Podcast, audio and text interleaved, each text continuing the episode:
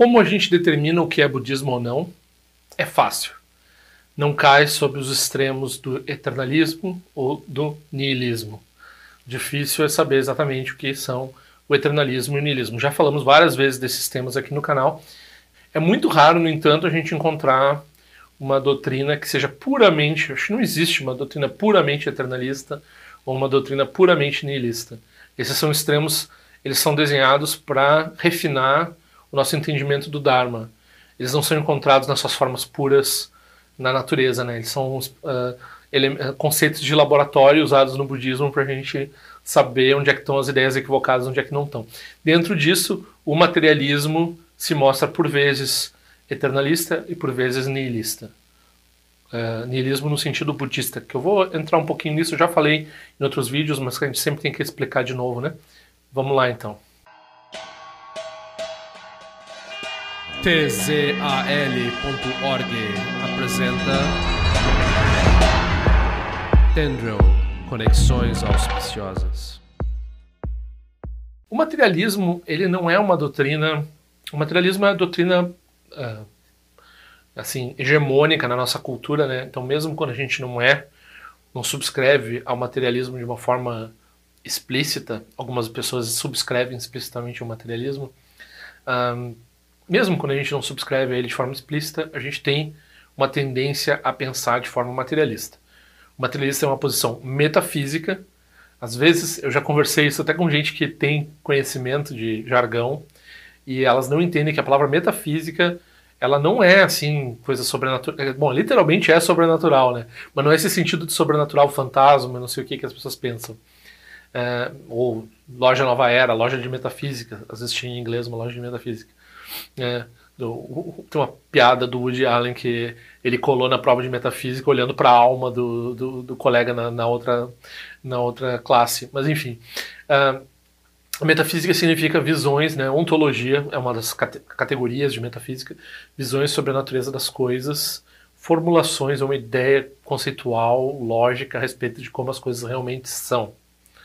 Né? Uma coisa que o budismo diz que é impossível. As coisas realmente são, não é colocável em palavras. A gente tem um método para produzir essa, essa palavra percepção não se adequa, mas produzir esse resultado, né, essa, essa consequência de reconhecimento dessa natureza como ela realmente é, mas a gente não tem uma formulação, não produz, nem mesmo a pessoa que atinge, não produz uma formulação possível em palavras, ok?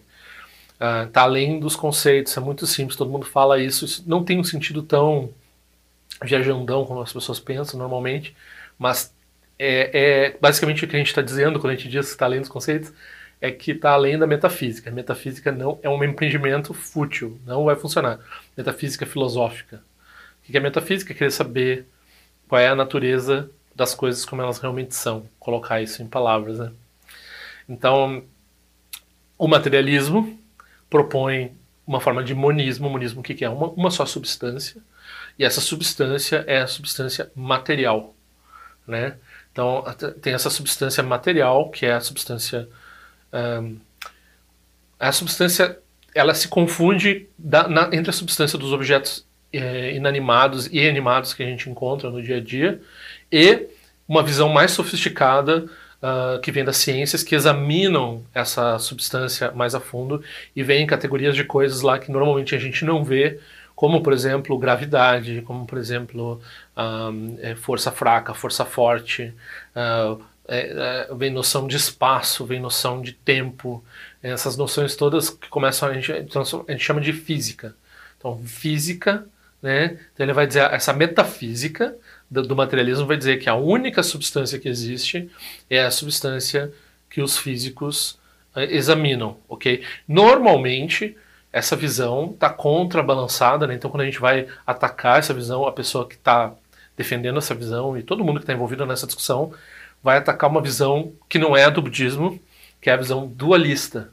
Então, uma visão que tem esse mundo material e daí tem uma outra substância lá que cria uma série de outros problemas aí, uma substância que a gente não tem acesso e é importante saber que, por definição, a gente não tem acesso, então não é. Se ela, se, torna, se ela tivesse acesso a essa, essa, essa substância, então a gente no, novamente seria materialista e monista, porque é substância espiritual faria parte desse arcabouço que a gente chama de monismo materialista, ok? Então, o dualismo que normalmente se contrapõe a essa noção uh, uh, materialista, esse dualismo tem duas substâncias. Em vez de ter, é dualista porque tem duas substâncias. Então, monismo é quando tem só uma substância. Existe ainda uma alternativa de monismo mais rara e que alguns vão dizer que é, é, é meio irrelevante de se falar nisso porque a nossa experiência material é tão relevante que tu ficar falando que tudo é feito de espírito, aí tu não explica bem nada, né? Então cria outros problemas, assim, que é o idealismo, que muitas vezes eu falo aqui nesse canal. Então o idealismo tem metafísico, tem, duas formas, né? O budismo brinca bem com o idealismo fenomenológico. Então a gente está falando aqui do idealismo metafísico, quer dizer que tem é um monismo que só tem uma substância, essa substância ela é espiritual, seja lá o que isso quer dizer, porque essa outra substância material também o que a gente briga depois para uh, ah, para lutar com essas pessoas que são substancialistas, né? Todos eles são substancialistas. Então, os metafísicos eles acreditam na, na, ideia de substância. No budismo a gente não é substancialista. Então, se a gente tem a substância material, a substância espiritual, ou tem duas substâncias, a gente tem vários tipos de contra contradições, vários tipos de problemas, né? Então, normalmente isso é um obstáculo intelectual que a gente tem. Por que a gente procura uma noção de substância? é como assim a gente precisa, uh, quando a gente desenha uma coisa, a gente põe um chão embaixo. Então, a gente precisa de um substrato, a gente precisa de uma coisa que garanta o que a gente está falando, né? Então, normalmente a gente vai produzindo essas, essas coisas, esses objetos uh, mais elaborados, menos elaborados, tais como substância material, tal como alma, tal como Deus, todos esses conceitos que estão dentro da metafísica e que a gente diz, bom, já, por exemplo, eles começam a pensar, já que uma das ideias metafísicas a respeito da ideia de Deus, porque a gente vai ver nesse pessoal, até nesse pessoal do design inteligente, né? Então a gente vai dizer assim, ah, as coisas têm é, um plano, tem, ocorrem de um certo jeito, tem, um, tem regras mais ou menos, parece que tem leis uh, operando. Se tem leis operando, parece que tem um relojoeiro. Né? Se tem um relógio, né? as coisas coisas giram ao redor das outras e produzem resultados umas nas outras de acordo com uh, padrões que podem ser compreendidos. Então, esse fato de a gente poder compreender esses padrões, ó, é um argumento teísta, esse é o argumento teísta por trás do design inteligente, né? Vamos, vamos fazer jus ao que tem jus aí de, de poder falar nisso. Então, eles vão dizer assim, já que tem essa ordem é, que a gente consegue perceber nas coisas, essa, isso não pode surgir do acaso. Então, não é só né, o processo evolu evolucionário, esse processo evolucionário, ele é o, o a ponta do, do, do, é a cereja no bolo, né, a ponta do iceberg lá em cima, assim, tem o processo evolucionário que vai dar origem à vida. Então todo esse processo causal que parece um relógio, daí eles vão dizer lá, lá no fundo tem que ter um relojoeiro, mas tudo isso começa com a concepção de que né, tem essa substância e dessa substância material, né, natureza física, né, natu, natu, natural, natura é a palavra latina, física é a palavra grega para a mesma coisa, natureza e física, né? Então, essa materialidade, essa materialidade, ela opera por regras. Então, essas, tem, tem uma estrutura subjacente, né, operando por meio dela. Aqui, o monismo ele sempre vai ter esse problema. Então, se tem essa substância, daí eles começam a projetar, tem que ter essas, uh, essas interações, essas características elas surgindo aonde? Parece que precisa haver mais de uma coisa, porque se houver uma coisa só, como é que as coisas vão interagir com elas mesmas e produzir formas múltiplas, né?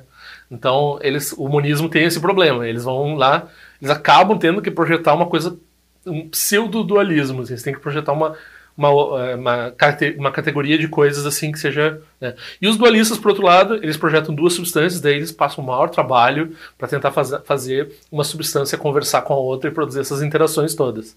Então, se, se o espírito.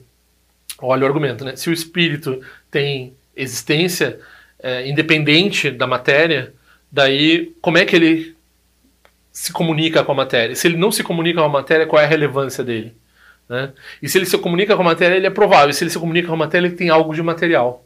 Então, duas substâncias sempre vai dar problema. Uma substância sempre vai dar problema. Substância é uma palavra autocontraditória. Então, dentro desse aspecto, que, que, que, o que a gente tem em termos de niilismo e eternalismo? A noção de eternalismo Por exemplo, quando a gente tem essa uma substância, e essa uma substância ela é um substrato universal para as coisas, essa, essa, esse aspecto universal dessa substância, o monismo, ele é eternalista. Mesmo que essa substância passe por transformações nas suas formas específicas, essa, esse, esse universal, essa, esse conceito de substância que perdura e que a gente entende que tem uma substância, mesmo que seja o espaço, então as coisas acontecem dentro de um espaço. Ah, lá na física eles se quebram também, né? desde o Kant também eles falam se tem limites no espaço, o espaço é uma coisa que parece que começa a ser autocontraditória também. E o espaço é um outro conceito difícil também, né? Então, se a gente começa a produzir um espaço que existe fora do tempo, se a gente começa a produzir uma matéria, né? quando a gente fala matéria, daí é, é, por exemplo, eles precisam de uma explicação, eles têm que dar uma explicação totalmente materialista, né? Então eles estão falando assim, a gente vai explicar o que tem lá antes do, lá antes do, do Big Bang. E daí eles vão encontrar algumas coisas materiais lá e tal. É óbvio que qualquer pessoa que pensa dois segundos vai saber que o princípio do princípio é um sentido. Né? Ah, e aqui começa o tempo. Não faz o menor sentido uma coisa dessas, né? Começa a entrar na, na filosofia, no paradoxo filosófico, assim, né? Então, mas eles não, eles vão lá eles vão dizer assim, não, mas a gente está quase explicando. Nossa, é só botar mais uma tartaruga embaixo e a gente vai explicar. Estão né? empilhando tartaruga, assim.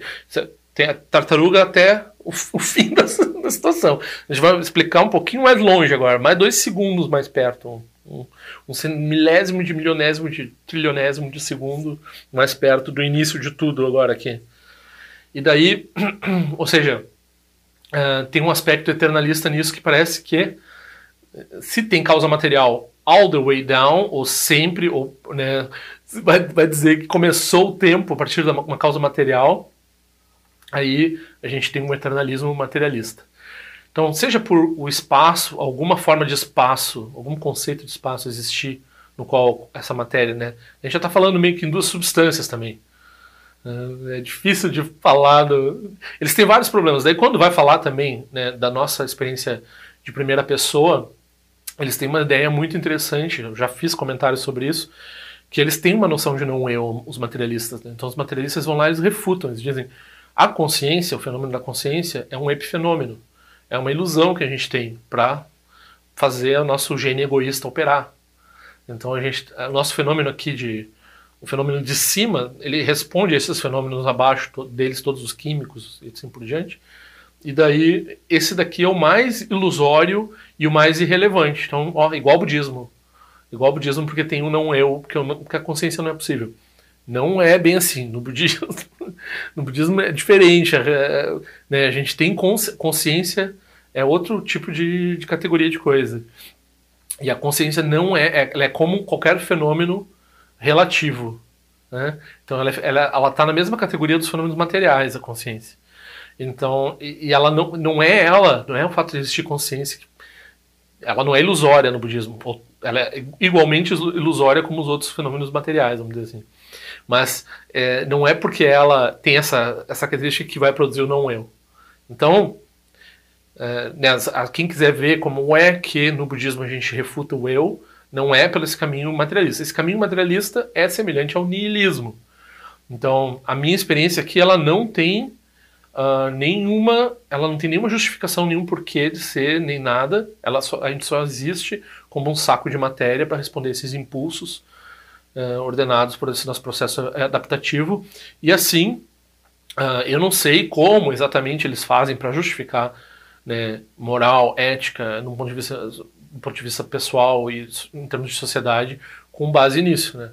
Porque se a gente operar de acordo com o gene egoísta, a gente já sabe como é, no que, que dá, né? Então nunca vai produzir o Dalai Lama, nunca vai produzir uma Madre Teresa, nada disso, nenhum, não vai ter monge, né? Então é bem, é bem curioso. Mas eles algumas vezes surgem com a ideia de que é, a, a ética também surge num processo evolutivo.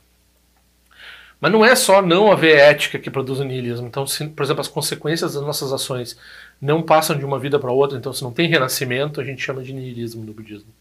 E é evidentemente que o materialismo é principalmente uma refutação de vida após a morte, né? Porque a vida, tudo que é material é, é, é só o que tem, então não pode ter algo depois dessa configuração material específica que é tudo que nós somos.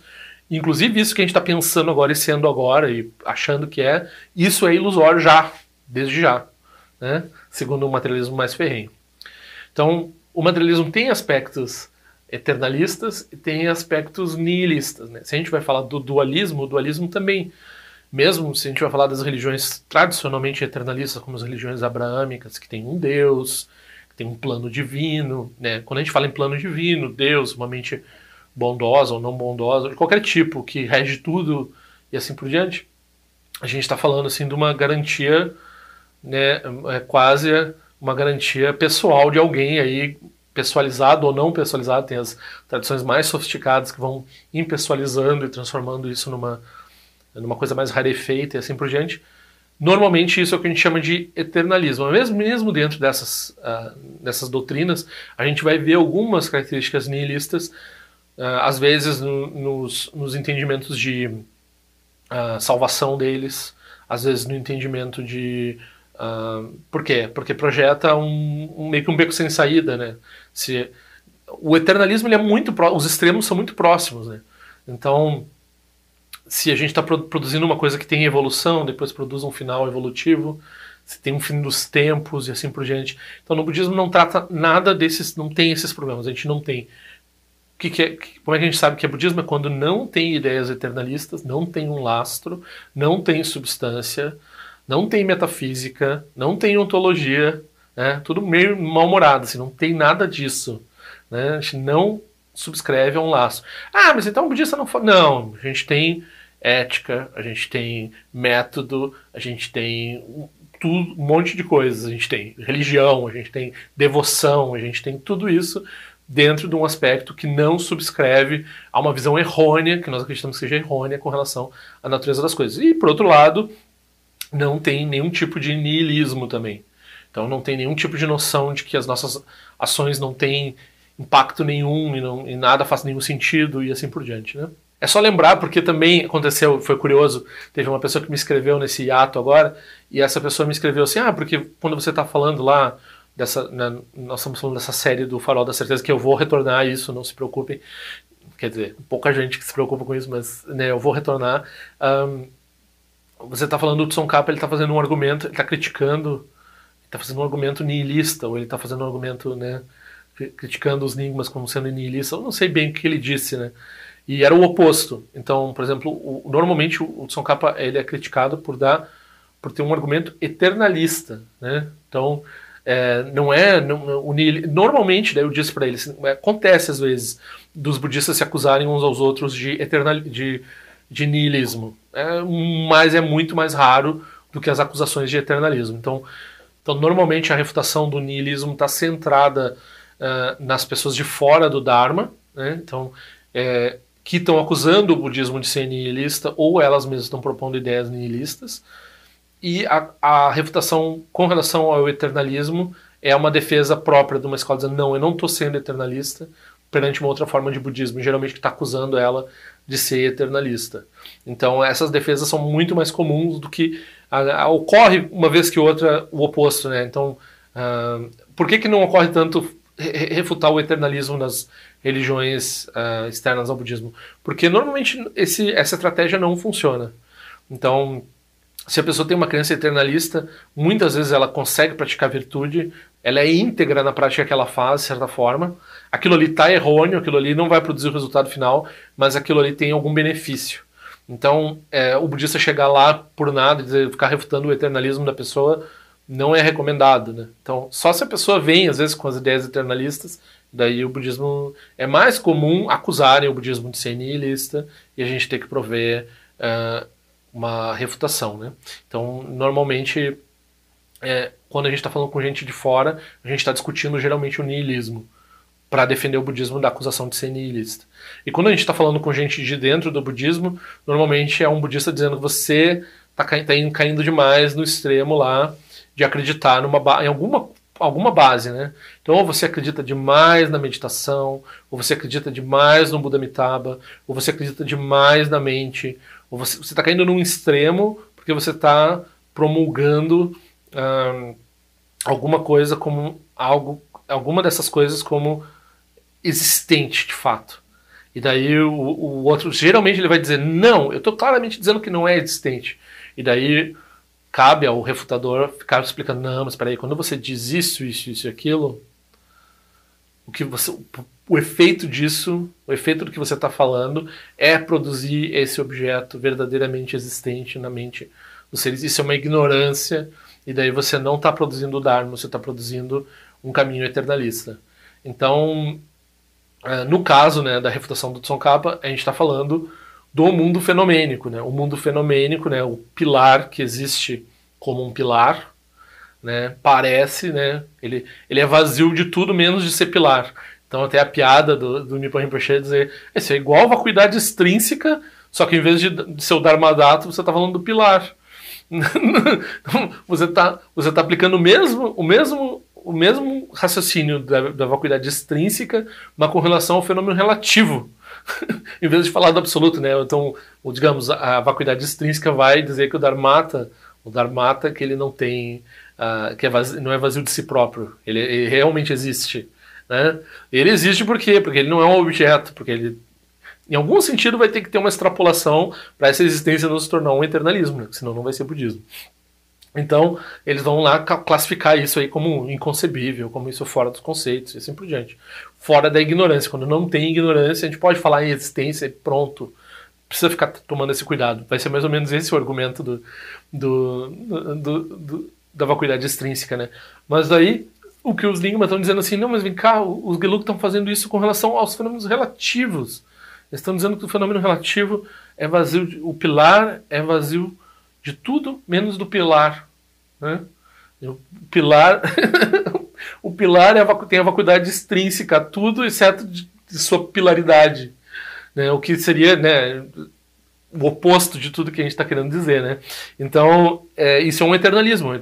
As pessoas, às vezes, elas, porque elas são muito dualistas na mente delas, elas acham que o eternalismo é quando está focando muito no espiritual e o niilismo é quando está focando muito no materialismo. Não. O materialismo tem os dois aspectos. O materialismo tem um aspecto eternalista. E quando a gente está falando né, do eternalismo aqui, a gente está falando do eternalismo em termos do mundo relativo. Quando o mundo relativo passa a ter um laço forte demais e passa a ter uma, uma forma de existência uh, própria, assim, aí a gente não tem um conceito de vacuidade. Nagarjuna disse, aí quem entende a vacuidade erroneamente é incorrigível. Aí a gente não tem uma vacuidade de fato. Então a gente toma o maior cuidado Vou falar do mundo relativo porque quando a gente uh, exagera, a gente cai no niilismo e daí o mundo relativo perde o sentido e daí a gente não está praticando o Dharma. E quando a gente exagera para outro lado e diz, não, não, mas ele tem que existir porque senão a gente vai, começa a dar um medo assim de perder o mundo relativo e a gente começa a dar um valor maior para ele, uma existência, um lastro assim, aí a gente cai também num eternalismo com relação ao, ao mundo relativo. Então, esse, é, basicamente é essas as ideias que a gente está correndo atrás aqui e não é difícil realmente confundir o eternalismo com o niilismo e vice-versa. Porque eles são visões, visões extremas. Quando a gente chega lá no símbolo taoísta do yin yang, né, quando chega lá no muito preto, fica branco. Quando chega no muito branco, fica preto. Então, o niilismo extremo, né, até a gente pode dizer assim, a pessoa, por exemplo, que é, né, tira a própria vida, daí ela vai lá, ela tira a própria vida, ela tem uma esperança, ela tem um eternalismo de que a dor dela vai acabar, ela acredita tanto no materialismo, ela tem tanta segurança com relação a isso, que ela consegue tomar uma atitude drástica, né? Mas ela está fazendo isso, daí a gente pensa, ah, é um niilismo, que ela está desistindo de tudo. Não, ela está desistindo de tudo em nome de um suposto alívio que ela não conhece, então ela está sendo esperançosa, cheia de fé, ela está sendo ela está praticando uma forma de eternalismo. Tá, o que, que ela está eternalizando? Os próprios conceitos absurdos dela. Então ela tem conceitos que ela não provou e não sabe, e daí ela está dizendo, ah, é atrás dessas ideias que eu vou. E atrás dessas ideias re, re, remoendo elas e o grande sofrimento impulsionando esse, esse processo de ruminação é que ela faz esse tipo de coisa. Então não é o, o, o, ápice do niilismo ele tem essa cara esperançosa. E o ápice do eternalismo, né, quando as pessoas vão lá para o céu, é aquela, aquela coisa que a gente pensa, tá, daí tá todo mundo lá do lado de Jesus, todo mundo vivendo bem, tá tudo resolvido. Um, né, e agora? Depois que tá, né, tá tudo solucionado.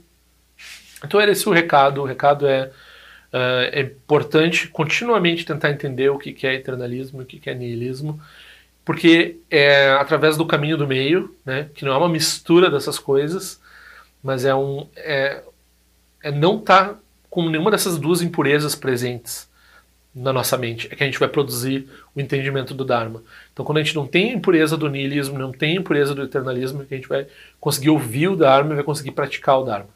É basicamente isso. E vai produzir o resultado que é ser parecido com os nossos professores e com o Buda. Padma Dorji não é um professor budista reconhecido pela tradição. Ele apenas repete o que ouviu por aí. Se algo aqui fizer sentido, pergunte a respeito para seu próprio professor. Se não fizer sentido, descarte. tzal.org. Este áudio foi elaborado em resposta a uma pergunta, pedido ou desaforo. Qualquer coisa, escreva para padmadorji.gmail.com. Ao longo de minhas muitas vidas e até este momento, todas as virtudes que tenho alcançado, inclusive o mérito gerado por esta prática e todas as que vier a conseguir, ofereço para o bem-estar dos seres cientes. Possam a doença, a guerra, a fome e sofrimento diminuir para todos os seres, enquanto sua sabedoria e compaixão aumentam nesta e em vidas futuras. Possa eu claramente perceber todas as experiências como sendo tão insubstanciais como o tecido do sonho durante a noite e imediatamente despertar para perceber a manifestação de sabedoria pura no surgir de cada fenômeno. Possa eu rapidamente alcançar a iluminação para trabalhar sem cessar pela liberação de todos os seres.